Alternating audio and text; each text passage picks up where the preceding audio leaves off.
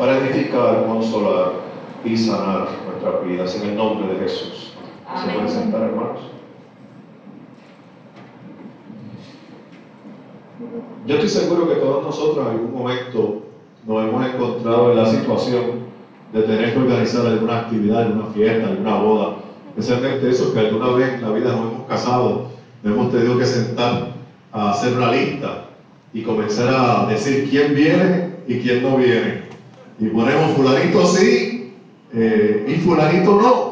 Oye, pero tú no piensas invitar a Mengano, ¿cómo va a ser? Ese tiene que estar ahí.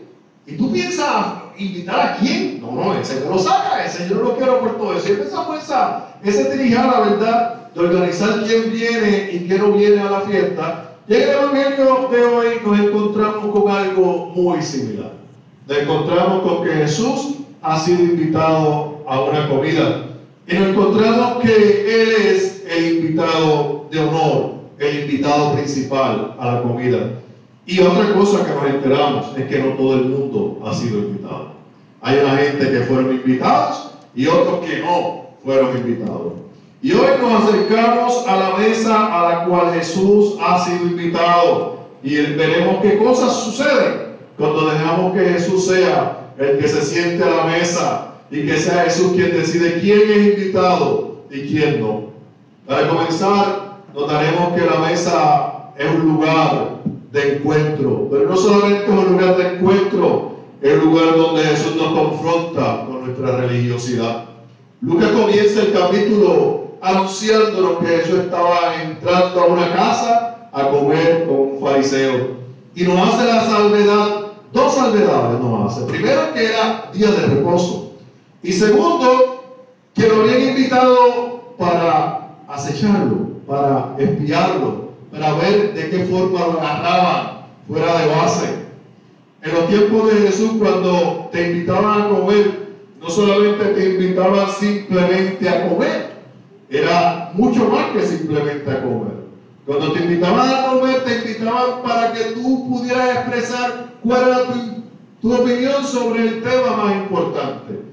Hoy, si nos invitaran a comer al estilo tiempo de Jesús, hoy el tema más importante sería uva y cómo sacar a Luma del camino, ¿verdad? Y lo que está haciendo el gobierno para evitar que eso suceda.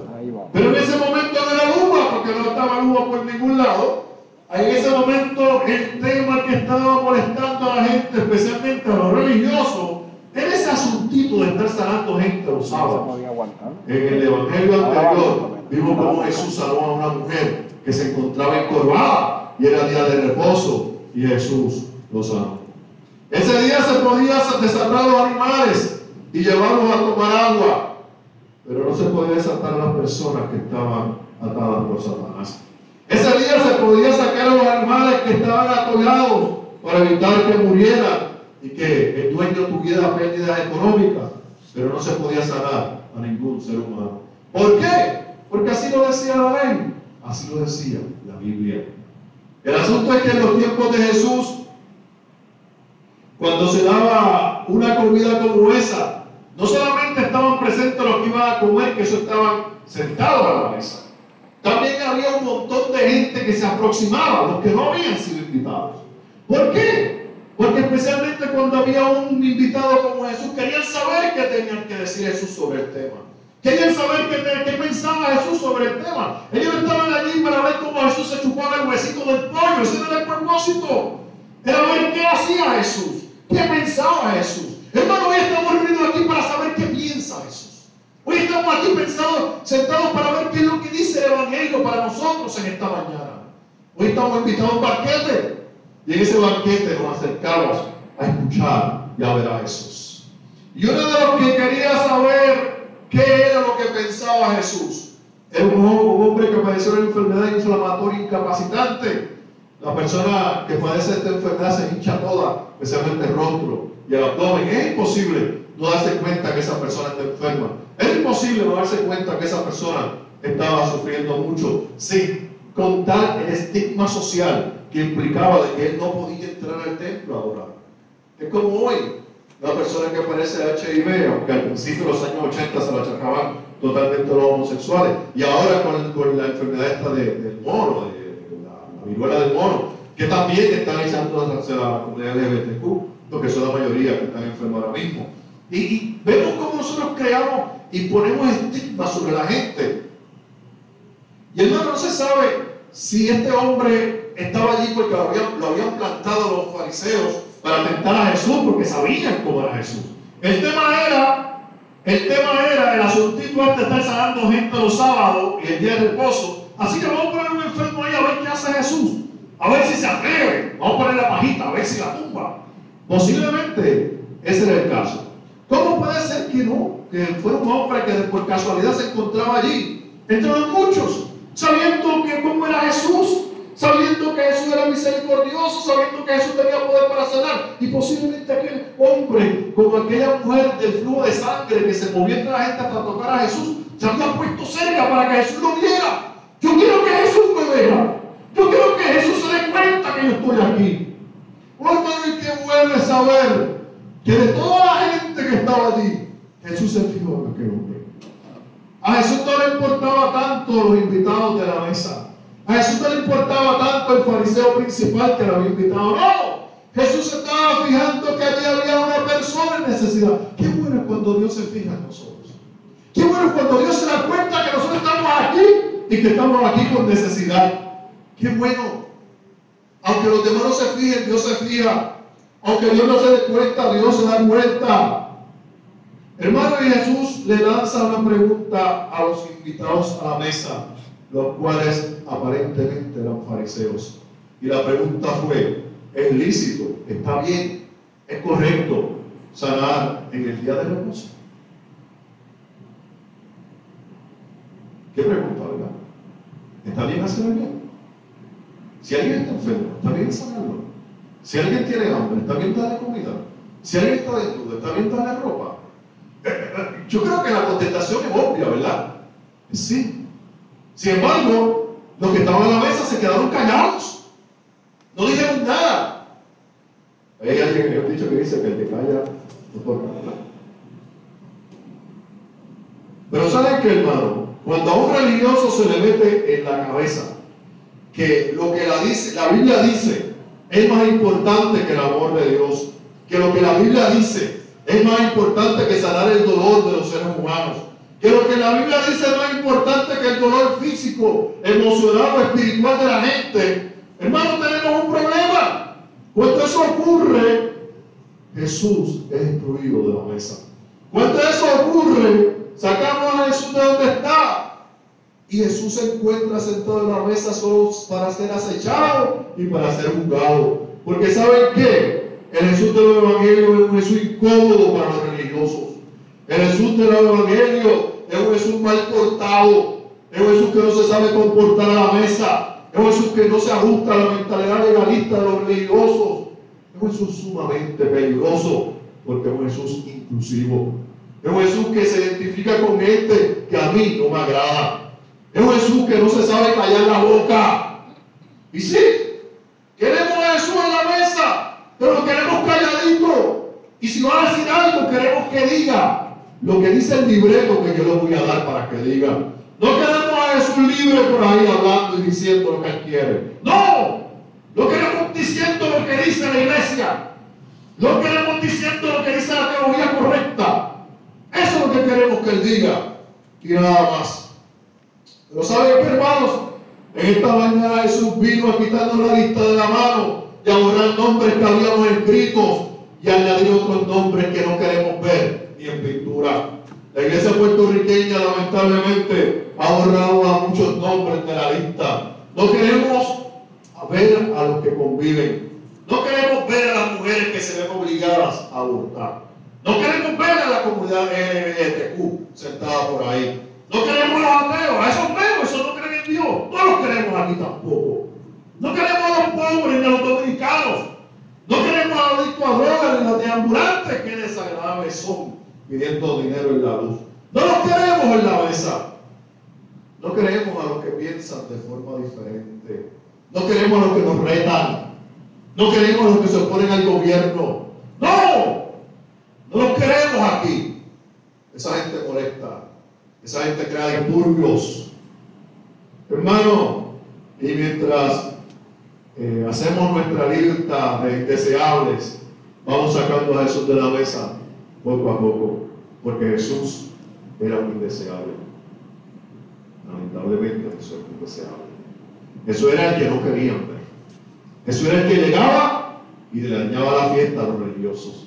Jesús era el que sanaba al que no debía ser sanado en el día que no debía ser sanado. Jesús era el que tocaba al que no debía ser tocado como el leproso.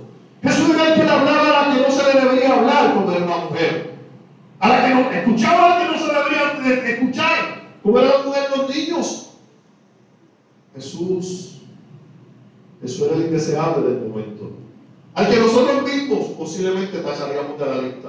Al que nosotros mismos posiblemente lo invitaríamos a predicar un domingo por la mañana, porque nos diría cosas que no queremos escuchar de parte de Él.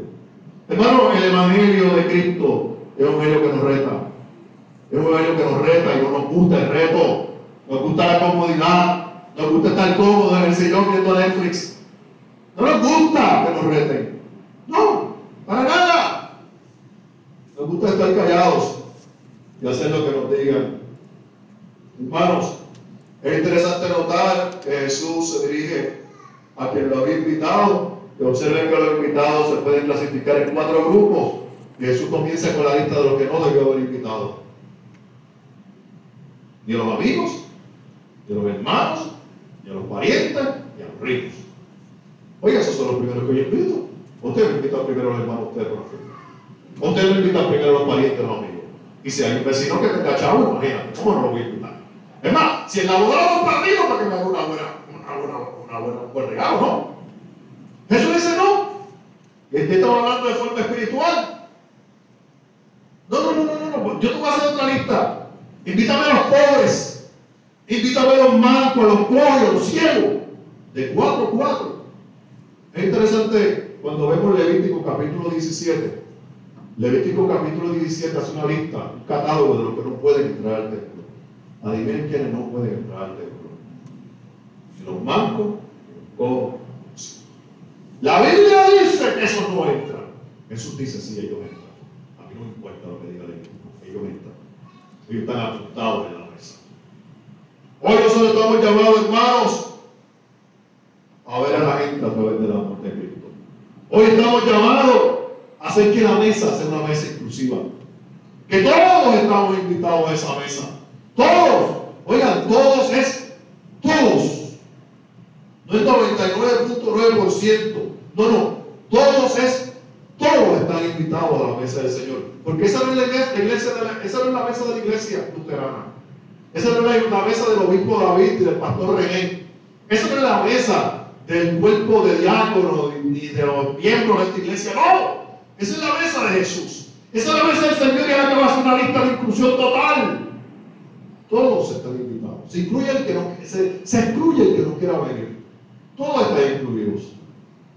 Yo quiero concluir, decidimos hablar mucho esta mañana. Y quiero concluir leyendo una porción de un libro que se titula Distintos Rotos. Yo no sé si ustedes han escuchado o han leído alguna vez ese libro, está escrito por un jesuita llamado Ramón Cuen. Yo lo leí cuando tenía 13 años, ese libro, tiene 90 y pico de páginas. Si no lo han leído, les recomiendo que lo busquen, Cristo Roto. Se encuentra por internet, es gratis, PDF, lo, va, lo lee. Y un libro muy hermoso. Y, trata de este sacerdote jesuita que va eh, en España eh, y entra a un lugar a comprar un nuevo artefacto religioso para la iglesia. Y se encuentra con un Cristo roto. Tiene el rostro, le falta un brazo, la pierna, bueno, está desfigurado totalmente. Y él decide comprar este Cristo roto para repararlo. Y él decide buscar los mejores artistas, los mejores artesanos, para hacer un Cristo hermoso y colocarlo allí en su, iglesia. Pero, ¿qué sucede? La medida que él va tratando de restaurar este Cristo, el Cristo se rehúsa. El Cristo pelea con él. El Cristo le dice, no, esa manera no, de esta, de esta otra. El asunto que le quiero leer, la porción del libro donde él trata de restaurar el rostro de Cristo, porque el rostro de Cristo está aplastado, no se nota el rostro de Cristo. Y se lo va a leer. Le dice el Cristo, deseo que me pongas otro rostro, me dice el Cristo roto. No te refieres a las casas, a las caras de los santos, los apóstoles, de los mártires, de las vírgenes, que son tuyas porque sus dueños al participar de tu santidad resultaban semejantes a ti. Le contesta Cristo, ¿ves cómo no aciertas? Sonrió mi Cristo tristemente. Es verdad que esas caras son mías, como tú has dicho, pero esas ya las tengo y nadie me las niega ni regatea. Yo quiero otras caras que también son mías. Las de los santos son muy fáciles de colocar sobre mi rostro aplastado, pero esas que yo reclamo, muy pocos, contadísimos, se atreverían a ponérmelas. Yo sí, dímelas, atajé vehementemente. Bueno, respondió mi Cristo con calma, tú me lo has pedido, después no te quejes. Hizo descanso como para tomar fuerza, respiró profundamente, dudó. Le pareció que se volvía atrás. Yo estaba ya asustado, le tuve miedo a mi Cristo. Me arrepentía de haber urgido, casi forzado, pero no había remedio. Sonó su voz pausada y segura. Me preguntaba. ¿No tienes por ahí un retrato de tu? De ese que te tiene envidia y no te deja vivir. Del que, del que interpreta mal por sistema todas tus cosas. Del que siempre, por todas partes, va hablando mal de ti.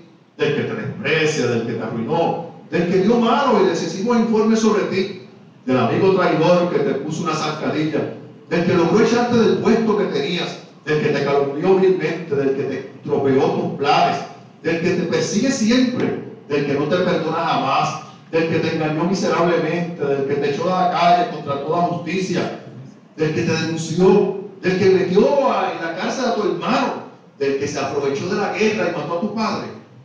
Cristo, por favor, no sigas exploté indignado. Cada frase me había ido encendiendo. Al fin no pude más. Calla, Señor, por piedad, le supliqué con voz sumisa. ¿No lo ves? Ya te lo previne. Es demasiado, ¿verdad? Es antihumano, Cristo. Es absurdo. Cayó un instante. Sigue, Señor. Sigue hablándome. Bueno, ¿te has fijado bien las caras de los leprosos? De los anormales, de los idiotizados, de los mendigos sucios, y malorientes, de los imbéciles, de los locos, de los que se babean. Y me vas a decir, Cristo, que eso también eh, son caras tuyas y que te las ponga naturalmente y me las vas a poner. Imposible, le contesté. Espera, no acabe aún. De esta última lista y no olvides ningún rostro. Tienes que ponerme la cara del blasfemo, del suicida, del degenerado, del ladrón, del borracho, del asesino, del criminal, del traidor, del vicioso, de la prostituta, del corrupto. Yo callaba, imposible contestar. No sé, Señor, no entiendo nada de esas caras. Sobre tu cara, sí, sobre la mía. Prosiguió Cristo cada vez más con más fuego. Y te extraña que los tolere y los quiera sobre mi cara. Pero no ves que los veo en mi corazón, que es más, infinitamente más que llevarlo sobre el rostro no ves que por toda la vida, por todos, oyes, por todos, cayó Cristo. Hoy el Evangelio nos invita a que sentemos a la mesa a aquellos que no nos pasaría por la mente sentarlos a la mesa. Hoy Cristo nos invita a que miremos, cuando miremos a Cristo, miremos a los indeseables que no queremos ver, que los bajemos de la cruz y los sentemos al lado nuestro a comer y a compartir la mesa y a escucharnos. Oramos. Señor, te doy gracias por la palabra. Te pido por favor que la hagamos realidad en nuestros corazones en el día de hoy. Que esta palabra que prediqué, oh Espíritu Santo, se convierta en verdadera palabra de Dios. En el nombre de Jesús. Amén.